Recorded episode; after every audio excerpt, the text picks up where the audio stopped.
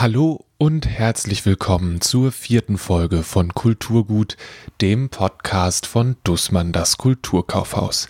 Mein Name ist Lele Lukas. Bei Kulturgut geht es um Empfehlungen aus dem Haus, Neuerscheinungen und um aktuelle Ereignisse in der Berliner Kulturwelt. Am 5.6. beginnt das Poesiefestival Berlin und das ist Grund genug, Thomas Wohlfahrt, den Leiter des Festivals, zu fragen, wie sich das Festival an die aktuelle Situation angepasst hat. Danach habe ich mir von zwei Kolleginnen Poesiesammlungen empfehlen lassen, eine Rap-Empfehlung eingesammelt und stelle ein paar Neuerscheinungen vor. Viel Spaß!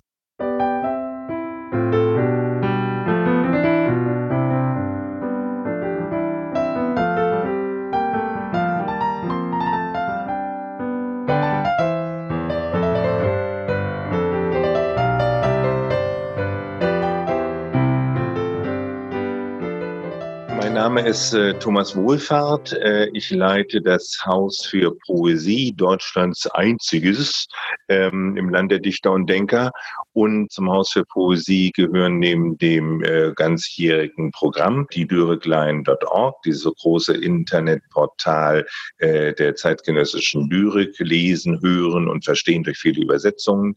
Ähm, weltweit über 80 Sprachen sind da zu erleben und zu verstehen und die Dichter zu hören. Äh, ich leite das Poesiefestival Berlin und auch so etwas wie den Zebra, das ist Poetry Film Festival Berlin, was dann hoffentlich wieder real stattfinden kann, nämlich im Dezember äh, diesen Jahres. Was ist denn das Ziel oder die Mission des Poesiefestivals? Das Festival oder die Festivals, äh, eben auch das Poesiefestival Berlin, 21. Ausgabe, sorgt eben dafür, äh, eine Aufmerksamkeit für diese Kunst der Sprache, die Dichtung zu generieren. Das äh, Poesiefestival versucht jedes Jahr eben das Spektrum von Lyrik heute aufzutun, also von dem gelesenen, vom Dichter, der Dichterin gelesenen Gedicht bis hin zu Künste- und medienübergreifenden Zusammenhängen Zusammenhängen. Das Gedicht braucht nichts dazu, es ist etwas, ähm, aber es braucht das laute Lesen, um das Gedicht zu heben und zum Tanzen zu bringen, zu dem zu machen, was es eben ist, ein ja, musikalisches äh, Ereignis, das dann auch noch bedeuten will, weil Sprache das Medium ist. Jetzt hat das Festival natürlich aufgrund äh, aktueller Situation sich gehörlich zum einen, ich weiß nicht, hat es sich umgekrempelt oder einfach nur die Ausstrahlungsorte gewechselt? Natürlich wäre es äh, x-fach besser, die Dichterin, den Dichter live da zu haben, auch zu erleben, wie geht Körpersprache, äh, auch der Kontakt mit dem Publikum, das Interaktive, was ja äh, ganz einfach dazugehört. Das alles wird es dieses Jahr so nicht geben.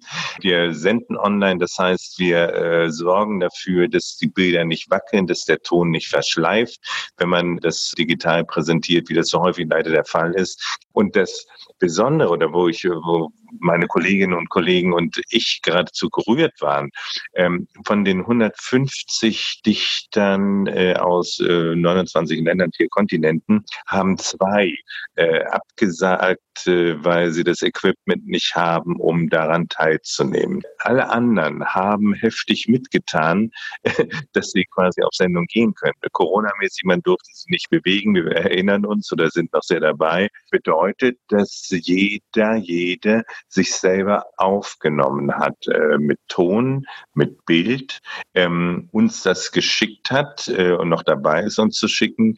Äh, und dann werden die Dinge postproduziert, sodass dann wirklich ein Kunstprodukt da ist, was sich anzuschauen und anzuhören äh, hoffentlich lohnt. Der Fokus, wenn ich das richtig verstanden habe, von diesem Festival jetzt dieses Jahr liegt auf Kanada. Wie entscheidet so ein Festival eigentlich, wo der Fokus hingeht? Weil ist es, ist es eine lange Liste von Ländern und irgendwann hat man alle abgehakt und dann ist eben nur noch Kanada übrig? Oder wie kommt sowas zustande? Das macht einen Großteil der, der Arbeit auf im Jahr.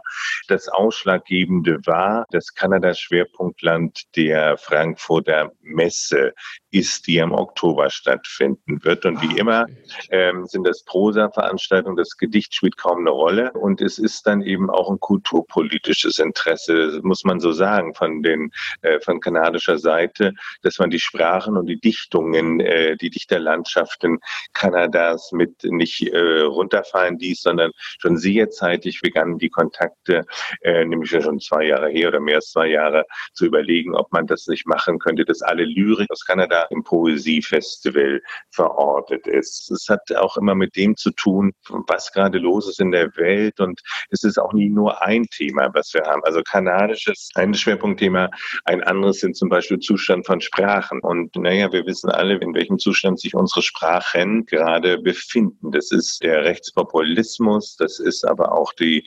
Algorithmisierung von Sprache, die scheinbar versimplifiziert, äh, damit natürlich auch ganze Teile unseres äh, Menschseins abschneiden, weil alles, was nicht in Sprache ist, findet nicht statt in der Welt. Hinzu kommen diese, diese ewigen Themen oder seit vielen Jahren traurigen Themen, die große Flüchtlingsbewegung, das haben wir natürlich auch drin, die großen Migrationsbewegungen, wo ähm, erst ähm, äh, längst mit reinschreiben in eine Dichterlandschaft hier, äh, diese Töne mit reinzunehmen, aufzunehmen, präsent zu machen, Aufmerksamkeit zu generieren.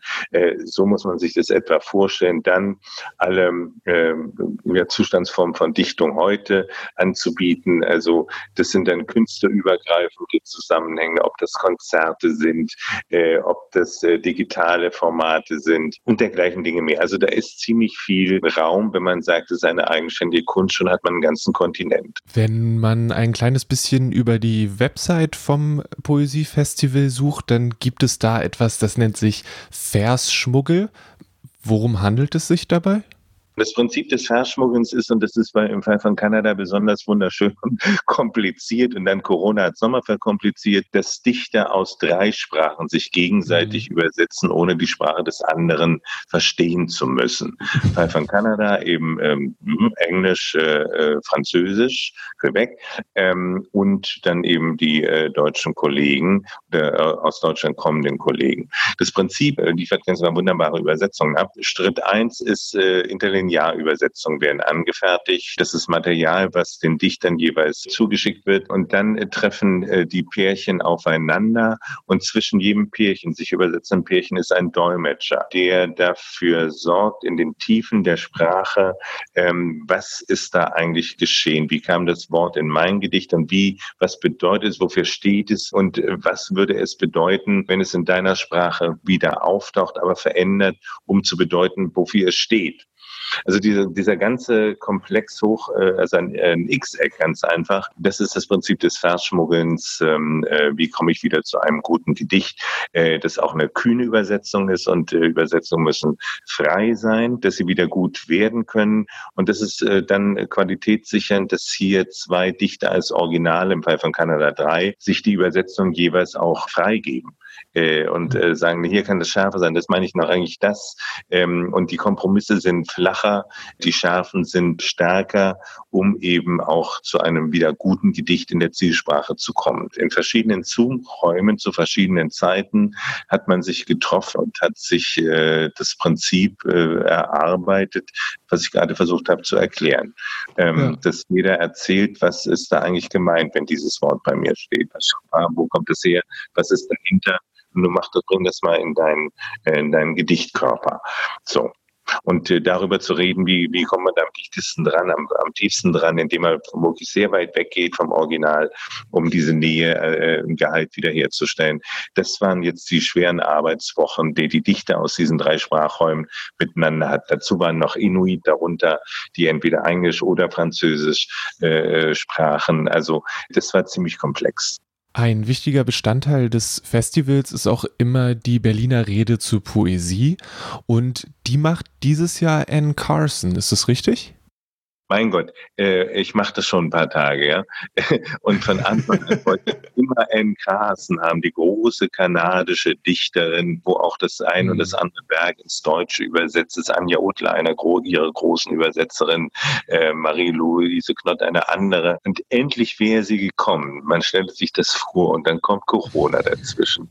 Und Anne Carson, das ist, haben wir seit ein paar Jahren so äh, als Programm Punkt, die Berliner Rede zur Poesie äh, zu sprechen. Das wird sie dieses Jahr machen. Das ist so ein bisschen der poetologische Aufbau äh, eines sehr persönlichen Dichtens. Also äh, wofür steht mein Gedicht? Wie kommt das eigentlich dazu? Was ist Dichtung für mich? Was ist Poesie für mich? Ähm, äh, wie weit reicht das? Das sind eben auch eigentlich philosophische Vorlesungen, äh, Lebenserzählungen, was auch immer. Und N. Carson wird in diesem Jahr die Berliner Rede zur Poesie halten. Das wird dann auch deutschlandweit im Deutschlandfunk übertragen. Bei Wallstein erscheint die Rede pünktlich zum Festival, ähm, so dass man sie auch mit nach Hause nehmen kann. Also N. Carson, das ist dann siebter, sechster, geht um 19.30 Uhr auf Sendung mit der Berliner Rede zur Poesie. Ähm, eine wunderbare, ein wunderbares Ereignis. Also ich bin richtig verliebt. Da wurde also ganz schön was geleistet. Ich finde es total abgefahren, wie das alles sich verändert hat, alles in einem neuen Setting stattfindet. Und frage mich noch, wie, wie das dann für Sie ist eigentlich meine Bier, die wir jetzt dafür arbeiten, eben äh, in diesem Heftigen, ne, jetzt plötzlich äh, Fernsehen zu äh, können zu müssen. Wir sind da jetzt natürlich mittendrin und es ist noch nie geschehen in den 20, 21 Jahren, die es das Festival gibt, dass man dann quasi vor dem Fernseher sitzt und anschaut in aller Ruhe, ähm, was man da die letzten Wochen eigentlich produziert hat. Also es war wirklich niemand im Debrief, weil niemand hatte eine Zeit dazu äh, wahrzunehmen, mein Gott, die Welt ist angehalten, was nun? Also weil wir alle heftig zu tun haben und das vom Home Homeoffice aus. Also und Gedichte haben dabei geholfen und äh, die sind eben auch lebensbegleitend und das in allen Zuständen. Und die ersten Dichte, das er auch schon verraten, ähm, haben durchaus Corona-bezogene Texte geschrieben, ohne dass das jetzt Corona-Gedichte äh, würden, weil das würde das Ding nicht treffen, weil das braucht dann noch ein bisschen, bis die Kunst das soweit verarbeitet hat, dass da wieder Gutes kommt. Aber die Bezüglichkeit ist da und wurde natürlich von Dichtern neu eingespeist und im Festival äh, zur Verfügung gestellt. Und das sehen wir jetzt schon und äh, geneigte Publikum, meine Damen und Herren, äh, liebe Dussemanns, äh, Berenner und Bekäufer, folgen Sie dem Programm des Festivals und seien Sie immer das erste Mal dabei, wenn dieser und jene und überhaupt DichterInnen äh, auf Sendung gehen beim Poesiefestival Berlin. Das Festival beginnt schon am 29.05. Die ersten Programmpunkte laufen unter dem Titel Poets Home und es geht darum, dass sich verschiedene KünstlerInnen, LyrikerInnen und so weiter von sich zu Hause aus vorstellen. Sie wurden dafür gefilmt und den Anfang macht eben am 29.05. Spandau und dann geht es durch die verschiedenen Bezirke und es sind immer so fünf bis sechs Menschen, die sich und ihre Arbeit vorstellen. Danach, also ab dem 5.6., gibt es täglich Lesungen, Videotutorials und Workshops. Das gesamte Programm findet ihr in den Show Notes und auf haus-für-poesie.org und dabei das für mit UE. Und natürlich habe ich mir die Gelegenheit nicht nehmen lassen und Herrn Wohlfahrt ebenfalls um eine Empfehlung gebeten.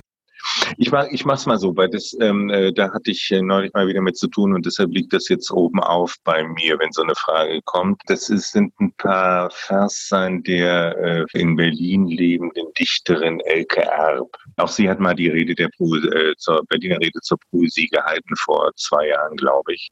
Äh, sie ist jetzt hochbetagt und äh, sehr krank, aber ist eine unglaubliche Spracharbeiterin und immer, immer im archäologischen Sinn, also dieses äh, Schürfen in den Bedeutungsvarianten von Sprache, äh, die Silbengenauigkeit, der Genauigkeitsanspruch dichterischen Sprechens, der vor so vielem schützt, gerade äh, in diesen Zeiten, wo kommt das eigentlich her und so weiter. Das ist bei ihr unglaublich äh, ausgearbeitet. Und ich hoffe, ich kriege es jetzt zusammen.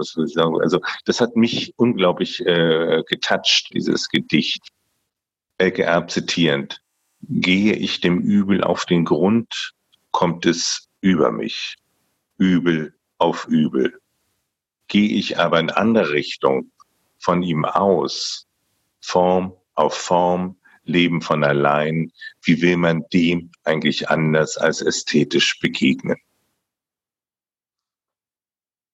Das hatte mich unglaublich angehauen, äh, dieses äh, kommt, das Übel kommt über mich. Also richtig im Wortsinne, mhm. äh, den Worten folgend.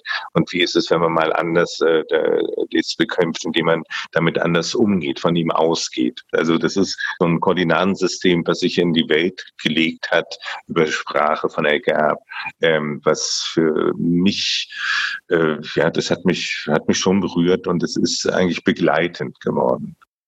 Ich muss an dieser Stelle zugeben, dass Lyrik noch nie meine Stärke war. Weder in der Schule noch jetzt ist es etwas, was für mich sonderlich gut funktioniert. Aber das ist das Praktische an der Arbeit in einem großen Buchladen. Es ist einfach, sich kompetente Verstärkung zu holen.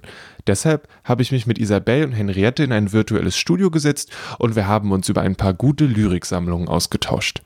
Die beiden sind bei Dussmann im English Bookshop tätig und Henriette ist dort auch für die Poetry-Abteilung zuständig. Den Anfang macht Isabel. Ich habe eine Anthologie zu Franz Hohler mitgebracht. Das ist ein Schweizer Kabarettist, Schriftsteller, aber auch Lyriker, ähm, der jetzt schon auf Ende 70 zugeht. Und da wurde 2018 vom Luchterhand Verlag ein Sammelband seiner bis jetzt veröffentlichten Gedichte herausgebracht, was sehr, sehr gelungen ist. Ähm, wenn du sagst Kabarett, ist es dann eher so äh, unterhaltsame, lustige Kleinkunst? Oder ist es, also wo würdest du das einordnen? Also, was ich von ihm mitbekommen habe, eher unterhaltsame, lustige Kleinkunst. Aber das verbietet ja nicht durchaus das politische Statement hier und da. So habe ich ihn wahrgenommen. Weil ich habe ihn kennengelernt durch ein Poesiefestival, bei dem ich mal ein Praktikum hatte, was für Kinder und Jugendliche konzipiert war. Und dort durfte ich ihn begleiten. Und er hat nämlich auch schon einige Kinderbücher geschrieben und unter anderem ein Lyrikbuch für Kinder, in dem viele Reime und Gedichte vorkamen. Das hieß, es war einmal ein Igel. Und ich kann auch, ich kann sogar aus dem Gedächtnis noch ein äh, Zitat aus diesem Buch nennen. Das war nämlich, es war einmal ein Schwein, das liebte roten Wein. War eine Flasche zu, gab es keine Ruhe. War eine Flasche offen, war das Schwein schon bald besoffen. So oder so ähnlich. Und äh, da war so eine Vorstellung, wo er gelesen hat. Und da waren vielleicht 100, 150 Kinder, die alles auswendig konnten. Ähm, und die haben den, der war 75 zu dem Zeitpunkt, den haben den so verehrt, die wollten alle Autogramme haben und Fotos, weil sie das Buch so toll fanden. Und daraufhin habe ich mal seine Lyrik für Erwachsene gelesen. Und da hat sich herausgestellt, diesen Feuer, den er, also dass er in den Kindern wecken konnte, das hat er auch für Erwachsene geschafft. Wofür liest du den? Also, weil es dir, ist es einfach nur sehr lustig und unterhaltsam. Ich, die Rotweinsache ist sehr, sehr gut. Ich lese ihn, glaube ich, aus wirklich einem reinen Gebrauchslyrik, wenn man so möchte. Also, das ist jetzt nicht, ich lese Rilke oder Hölderlin und versuche in einer, keine Ahnung, an einem Sommerabend mit einem Glas Rotwein irgendwas zu analysieren, sondern das ist wirklich auf dem Boden sitzen an einem Abend und mal ein paar Gedichte lesen oder sich selber vorlesen oder auch Freunden vorlesen, ähm, weil die sehr durch ihre Einfachheit bestechen und sehr nah am Leben dran sind.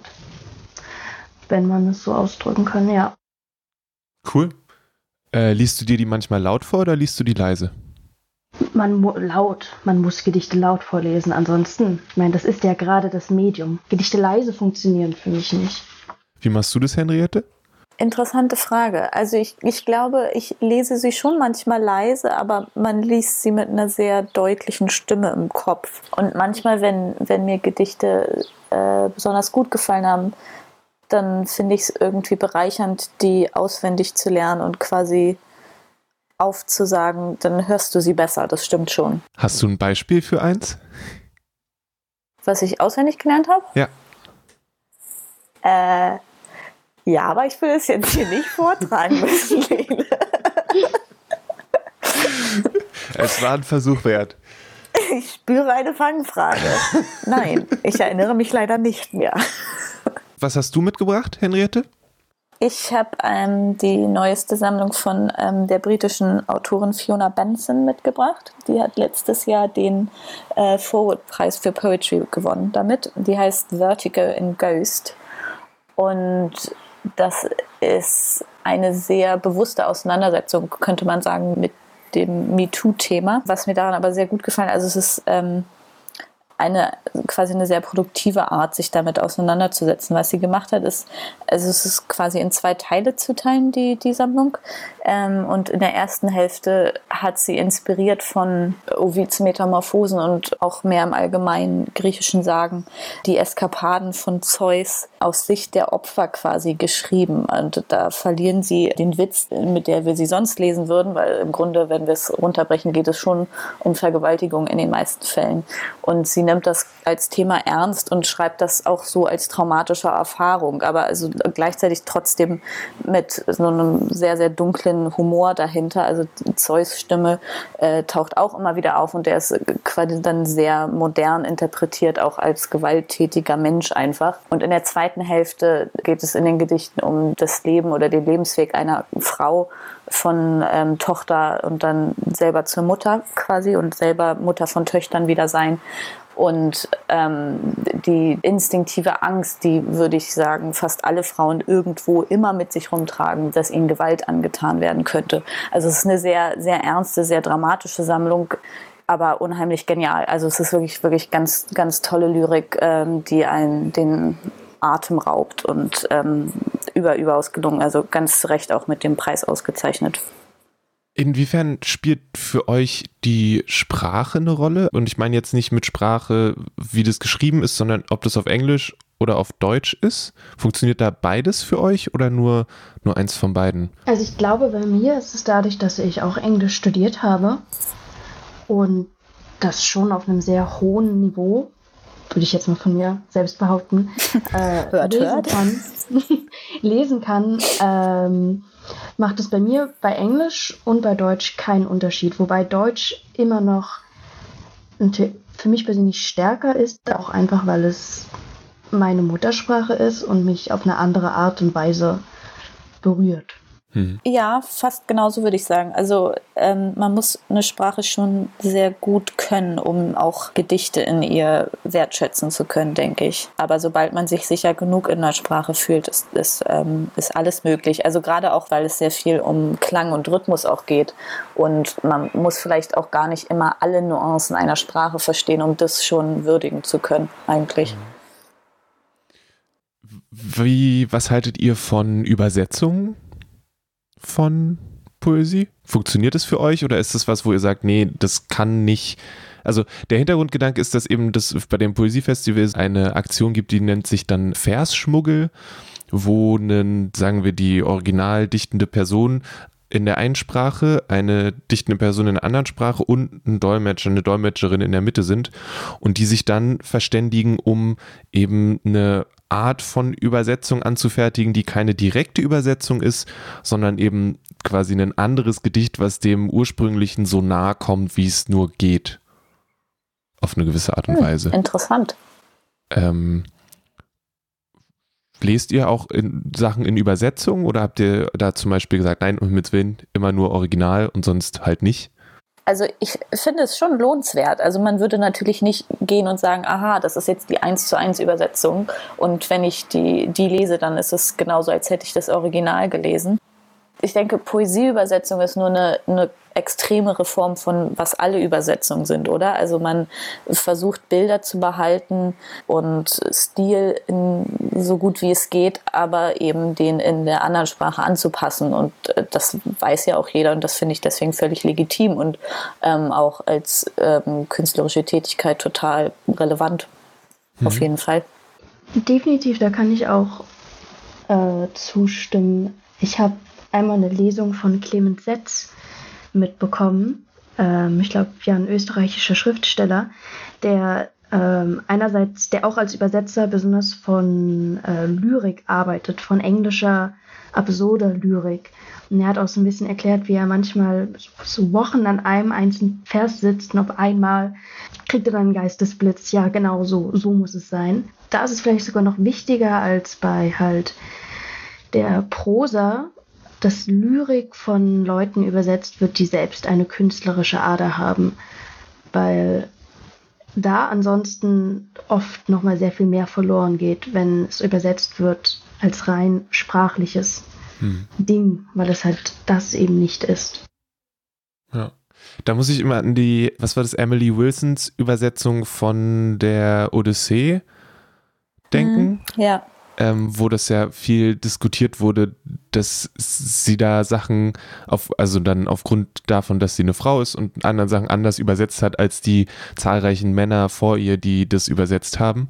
Und dass das mhm. natürlich eine, eine andere Wirkung entfaltet und dann natürlich macht es immer einen, einen Unterschied. Die ist in der Nähe zumindest zu verorten von Fiona Benson. Gerade die ähm, klassische Lyrik ist immer wieder durch Neuinterpretationen gegangen, immer wieder neu übersetzt worden, und dass du immer wieder auch was Neues da rausholen kannst. Das ist ja auch das Tolle an der, an der, an der Übersetzung. Ne? Also dass du hast quasi einen unendlichen Mehrwert dadurch. Also ihr habt jetzt beide Sachen genannt, die natürlich zu empfehlen sind, aber wie würdet ihr den Zugang dazu herstellen. Für mich ist es quasi nur Text. Ich habe da auch Schwierigkeiten, diesen Rhythmus zu hören oder irgendwie da wahrzunehmen. Wie würdet ihr das einer solchen Person wie mir dann an der Stelle schmackhaft machen? Ich glaube, ich würde sagen, fang mit klassischer Lyrik an, weil die oft zugänglicher ist. Die hat noch einfachere Rhythmen und klarere Erzählungen vielleicht. Aber wenn man, wenn man sich darin dann beheimatet hat irgendwie, dann ist es auch kein großer Sprung mehr zu moderner Lyrik, finde ich. Also das finde ich eigentlich ganz hilfreich, wenn man die Geschichte der Lyrik quasi nachvollzieht. Mhm.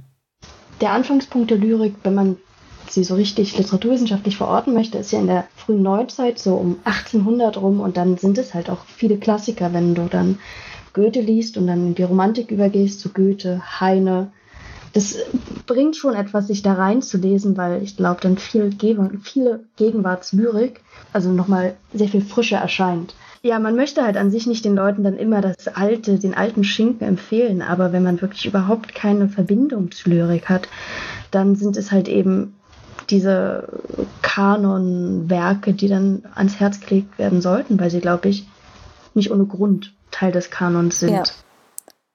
Oder du machst es wie Isabel und liest humoristische Lyrik. Das ist auch immer zu empfehlen. Mhm. Also welche, die wirklich aktiv mit der Sprache spielt und Witze daraus schmiedet. Das ist einfach, also da muss man auch kein besonderer Fan sein. Das ist einfach spaßig. Hm. Muss ich den Regelnatz wieder rausholen?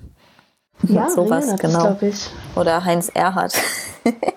Weil wir das jetzt sowohl in dem Gespräch gehört haben, als auch von Thomas Wohlfahrt und Poesie am besten funktioniert wenn Mensch sie hört, haben wir auch ein paar Kostproben dabei. Hier ist zuerst ein Beispiel von Franz Hohler. Aus Franz Hohler Sommergelächter der Titel Vom richtigen Gebrauch der Zeit.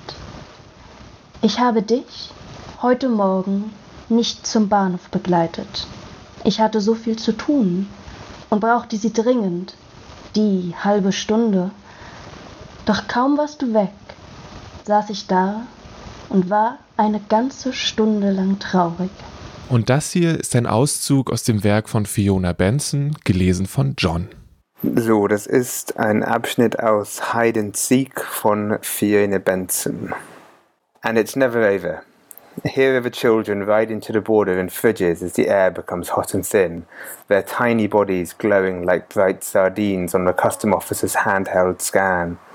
And here is the tribesman carrying your husband's genitals and a bloody machete.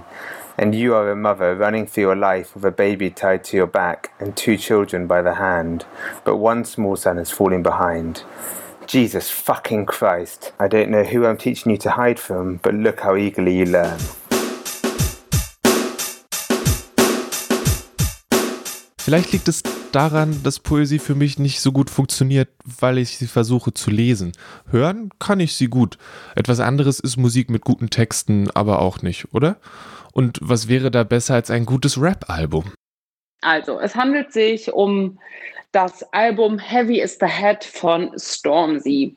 Stormzy ist ein junger britischer Rapper, der in dem Genre Grime eigentlich zu Hause ist. Das ist ein Untergenre von Rap im Prinzip. Zwar in Großbritannien lange so ein bisschen so subkulturell und hat starke Dancehall und vor allen Dingen halt so afrikanische Tanzrhythmen-Einflüsse und ist deswegen total tanzbar und wirkt immer total flockig und fluffig, aber eigentlich sind die Lyrics ziemlich heftig. Es geht um unterdrückte, extrem aggressive Jugendliche. Eigentlich ist es so eine Jugendkultur-Ding so ein bisschen. Ähm, da ist er quasi so beheimatet und ist dann vor ein paar Jahren mit einem YouTube-Video völlig durchgestartet. Das Erstaunliche ist, es ist nie so richtig hier rüber geschwappt. Also so nach und nach kommt es immer mehr hier an. Ich bin auch letztes Jahr erst auf ihn aufmerksam geworden und war dann noch Anfang des Jahres auf einem Konzert und das ist äh, unglaublich. Ich habe noch nie sowas erlebt. Das hat so eine Energie, das hat so eine Power das kann man sich gar nicht vorstellen. Also es ist wirklich, das ist fast schon äh, eine unnormales Erlebnis. So, das schließt sich völlig ein. Man muss vielleicht noch dazu sagen, in Großbritannien ist er mittlerweile ein Megastar, war der erste schwarze Solo-Artist auf dem Glastonbury Festival, kommt jetzt auch immer mehr im Mainstream an, fühlt sich auch keinem Genre mehr zugehörig. Und das Album, was ich empfohlen habe, ist relativ poppig und ziemlich easy zu hören. Also das ist jetzt kein extrem aggressiver, gespitteter Rap, weshalb ich das total empfehlenswert finde, weil ich glaube, das können sich auch nicht Rap-Fans anhören. Und vor allen Dingen finde ich einen sehr schönen Song, auf dem er auch singt Live-Version ist mit ähm, einem Chor unterlegt, ähm, den Song Crown, weil man allzeit spürt, dass er aus Großbritannien ist. Es gibt immer relativ simple, aber irgendwie so treffende Metaphern, die nach Großbritannien ausschlagen, wie auch zum Beispiel so das Symbol der Krone, was in dem Song relativ wichtig ist, und so diese die Last, die auf ähm, den Schultern eines Würdenträgers und Symbolträgers lastet, was ich symbolisch ziemlich stark finde für Großbritannien und wie gesagt total simpel. Es gibt auch andere Songs, die super easy listening sind und ähm, die beeindrucken. Es gibt aber halt auch ziemlich viel, ich finde das ein bisschen klischeehaft, so gottbezogene Lyrics, aber den finde ich gut, weil ich ihn lyrisch gut finde. Du kannst es dir auch mal anhören, vielleicht ergibt es auch mehr Sinn, wenn man diese Zeile hört, weil da finde ich sie sehr mitreißend.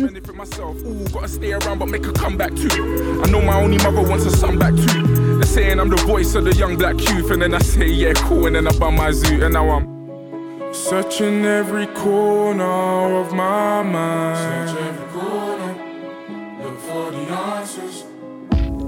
Looking for the answers I can't find. No, I can find them. No silver lining. I have my reasons.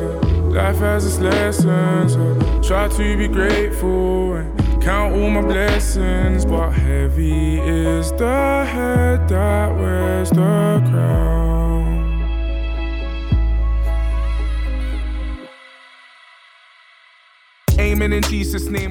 Wie gesagt, aufgrund dieser Hintergrundgeschichte finde ich, trifft es einfach in Mark und Bein.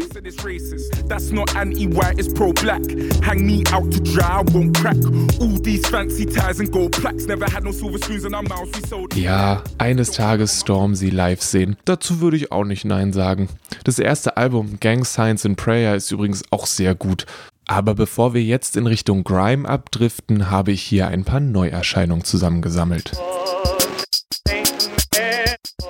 In Die Stunde der Ökonomen erzählt Benjamin Appelbaum die Geschichte der neoliberalen Wirtschaftspolitik. Von Kurven auf Servietten geht es zu dem monetären Wert des menschlichen Lebens. Appelbaum beschreibt eindrücklich, wie verschiedene namhafte Ökonomen im Laufe der Geschichte mehr oder weniger dubiosen Einfluss auf unsere Wirtschaft genommen haben. Das Buch führt aus den USA nach Deutschland und Österreich und wieder zurück und gibt so einen umfassenden historischen Einblick in einen wichtigen Abschnitt der Wirtschaftsgeschichte. Die Stunde der Ökonomen von Benjamin Appelbaum ist bei Fischer erschienen, wurde von Martina Wiese übersetzt, hat 560 Seiten und kostet 26 Euro. In seinem Buch Mindfuck beschreibt der Whistleblower Christopher Wiley, wie das Datenanalyseunternehmen Cambridge Analytica Einfluss auf den Brexit und Trumps Wahlerfolg von 2016 genommen hat. Wiley deckt in seinem Buch Verstrickungen von Facebook, Wikileaks, russischem Geheimdienst, rechten Aktionären in den USA und internationalen Hackern auf. Dabei schaut er ganz besonders auf das Manipulationspotenzial, das in sozialen Medien steckt und blickt auf eine Zukunft, in der Wahlen mit Hilfe von Datenmanipulation noch stärker beeinflusst werden. Mindfuck, wie die Demokratie durch Social Media untergraben wird, von Christopher Wiley ist bei Dumont erschienen, wurde von Bernhard Jendricke, Gabriele Gockel und Klaus Farrellmann übersetzt, hat 430 Seiten und kostet 24 Euro. Das Buch ist auch auf Englisch im Kulturkaufhaus erhältlich. I am Anna. I was the wife of Jesus. So beginnt The Book of Longings von Sue Monk Kidd. Anna hat eine Leidenschaft fürs Schreiben und nutzt ihre Fähigkeiten, um die Schicksale der vernachlässigten und unterdrückten Frauen in ihrer Umgebung festzuhalten. Nach einer wenig vorteilhaften arrangierten Ehe trifft sie auf den jungen Jesus und zieht zu ihm nach Nazareth. Hier erzählt Sumong Kid Teile einer bereits bekannten Geschichte aus einer neuen Perspektive. Sie schaut dabei intensiv auf zuvor eher weniger beachtete Dynamiken. Kirkus beschreibt das Buch als einen feministischen Blick auf das Neue Testament. The Book of Longing von Sue Monk Kidd ist bei Headline erschienen, hat 418 Seiten und kostet 17,50 Euro. Sollte euch eines dieser Bücher oder das Album angesprochen haben, dann kommt vorbei oder besucht kulturkaufhaus.de, lasst euch die Sachen nach Hause bringen oder holt sie ab. Solltet ihr Fragen oder Empfehlungswünsche haben, dann zögert nicht, eine E-Mail zu schreiben oder bei den Kolleginnen und Kollegen im Callcenter anzurufen. Ich mache mir jetzt seit mehr als einer Woche Gedanken darüber, was ich denn thematisch passendes empfehlen könnte. Und weil ich immer noch nicht genug in die Richtung Poesie gelesen habe, werde ich ein bisschen schummeln. Zum einen werde ich das kommende Poesiefestival nutzen, um mich weiterzubilden. Vielleicht kann ich dann irgendwann mal was Lyrisches empfehlen.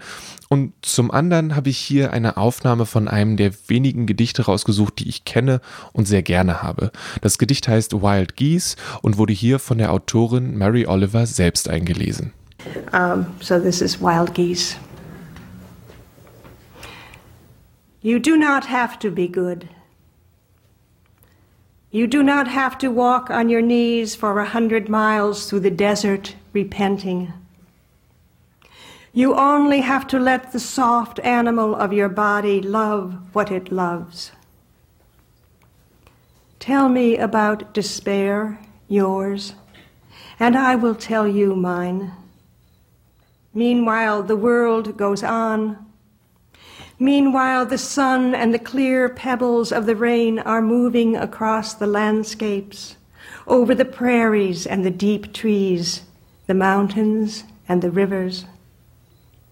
Meanwhile, the wild geese high in the clean blue air are heading home again. Whoever you are, no matter how lonely, the world offers itself to your imagination, calls to you like the wild geese, harsh and exciting, over and over announcing your place in the family of things. Das war die vierte Ausgabe von Kulturgut, dem Podcast von Dussmann das Kulturkaufhaus.